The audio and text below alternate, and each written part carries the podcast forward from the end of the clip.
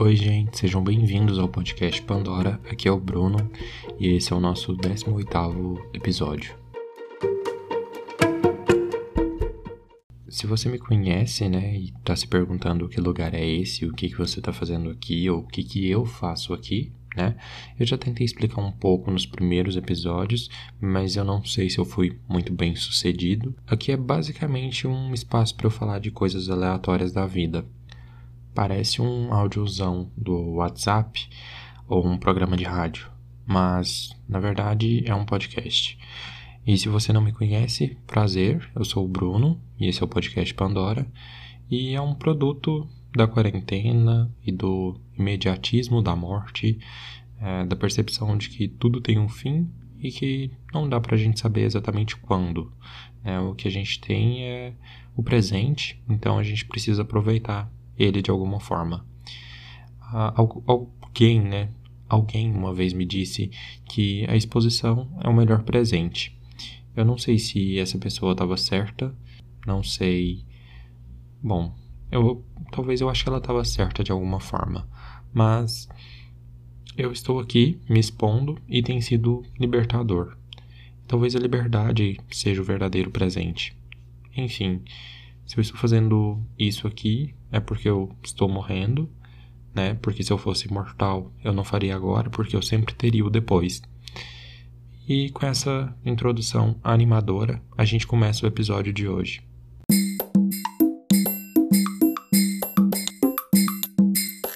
Recentemente eu estive pensando é, num gênero de história muito idiota, que ainda é muito popular, Talvez não tanto quanto já foi, mas ainda assim tem sua audiência ali. Aquelas histórias de personagens com doenças terminais que fazem uma lista de coisas para fazer antes de morrer, do tipo perder a virgindade, viajar, pular de paraquedas. Uh, é impressionante, né? A autoestima da pessoa que cria uma história assim. Ela se pensa no direito de fazer com que esse personagem tenha uma quantidade de tempo limitada, uma expectativa de morte e por isso ele deveria fazer tudo o que não vai poder fazer. Porque vai morrer, então vai acabar tudo. Eu digo que isso parte de uma autoestima exacerbada, né? Porque todo mundo morre. Não se precisa estar morrendo necessariamente para morrer. A gente só precisa estar vivo. Então a pessoa que faz um filme com essa narrativa, ela não tinha garantia nenhuma de que ela viveria mais do que a protagonista da história se é a protagonista que vai morrer, que tá com uma doença terminal. Bom, talvez tinha também, talvez ele tinha uma perspectiva de que ele viveria mais, né? Mas assim, quem sou eu para dizer? Bom, geralmente as coisas é, que a gente pode, assim, tem coisas, né, que a gente pode fazer para a gente poder viver mais ou ter um tempo maior de vida, que não necessariamente a gente vai passar vivendo, ou pelo menos não vivendo da forma como a gente gostaria porque parece que sempre há algo que te impede de viver como a gente queria viver, né? Algo que sempre vai impedir a gente de fazer aquilo que a gente gostaria de estar fazendo. Então, na maioria das vezes, né, isso acontece. Tem sempre algo incomodando, sempre algo como um empecilho. Então a questão é que o tempo da gente fazer as coisas que a gente quer não é amanhã, não é no futuro, não é no plano dos sonhos, né? É agora, é aqui e agora, independentemente do que você tenha, independentemente de que você tenha sido ou não diagnosticado com uma doença terminal. É, o passado não volta, ele nem sequer existe, né? Ele existiu. Isso não quer dizer que você tenha tudo o que você precisa para fazer tudo aquilo que você quer no momento presente. Se você tiver, bom para você, talvez você esteja mais informado que eu. É, assim, quase sempre a gente tem aquilo que a gente precisa para começar. Né? A gente, eu acho que esperar pelas condições perfeitas de temperatura e pressão é uma besteira. Da mesma forma, o futuro também não existe. Ele, a gente não tem garantia alguma dele. A gente nem sabe se ele existirá. A gente só olha para o que se foi, para aquilo que passou, como eu disse, não existe, e para aquilo que há aqui e agora. Então, até mesmo nisso não há muita garantia.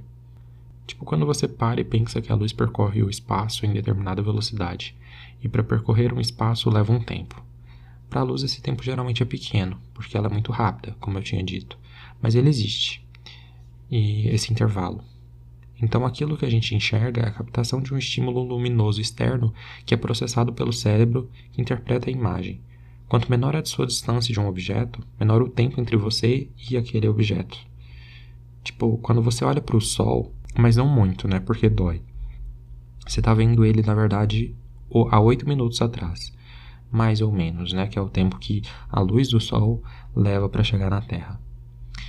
É, como vocês podem perceber, eu sou ótimo para manter um assunto coeso, né? Do nada eu começo a falar de outras coisas, mas tudo bem. A ideia é a gente curtir a viagem aqui, falando do que aparece ali na janela, é, e toda hora a paisagem muda. Então um assunto acaba levando ao outro, é, e coesão, e sequência textual, sequência lógica, a gente deixa para um outro episódio.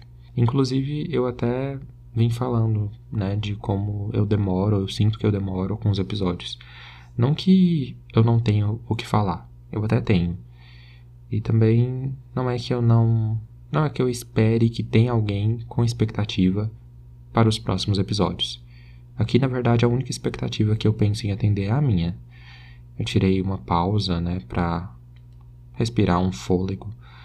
Então, eu não deixei de me cobrar nesse tempo que eu fiquei procrastinando, né? E não deixei de escutar aquela vozinha dizendo: Faz um episódio de qualquer coisa, grava, já vai desistir desse projeto? Então, eu acho que aguardar esse tempo para voltar para gravar foi quase como que um protesto contra, contra mim mesmo. E eu acho bom a gente se desafiar, a gente criar jogos com a gente mesmo, para levar a vida de uma forma mais leve.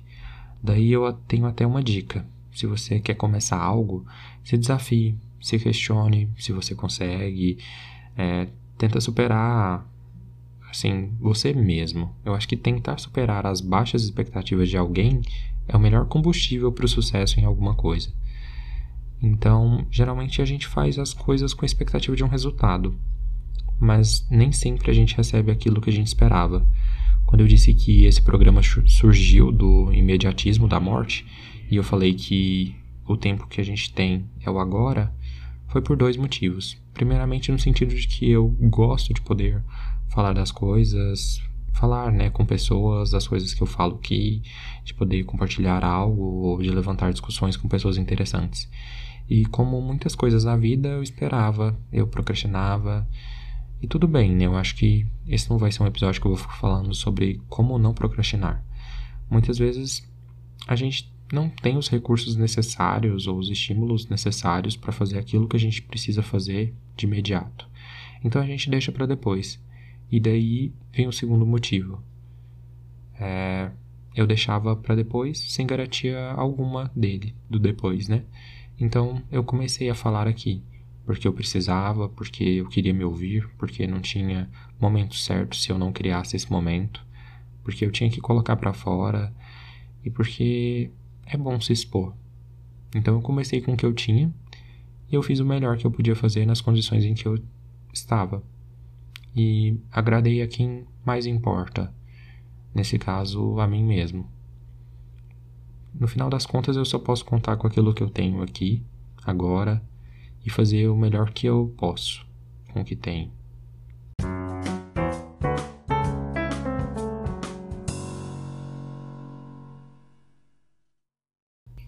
No unboxing de hoje, eu quis ir nas origens daqui que me levaram, né, que me trouxeram, na verdade, a podosfera. Eu entrei nesse mundo por meio do programa Mamilos, que eu acompanho, né, assim, já há alguns anos aí, eu admiro muito a Ju e a Cris, que são as apresentadoras, as hosts, elas sempre levantam discussões muito relevantes e sempre ao final dos episódios você vai se ver com algo que você nem esperava receber.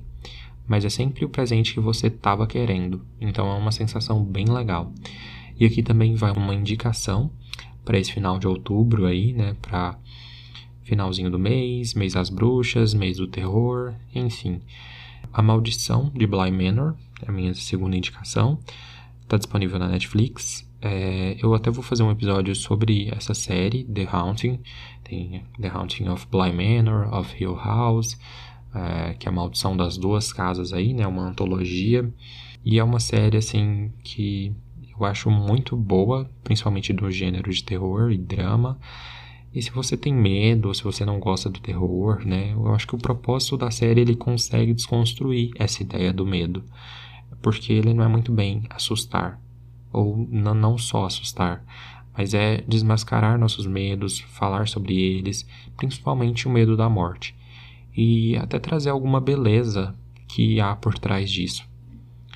Bom, gente, por hoje é isso. Podcast Pandora está disponível no Spotify, Google Podcasts, Breaker, Overcast, Apple Podcasts e em outras plataformas também. Se você gostou do que ouviu aqui, compartilhe.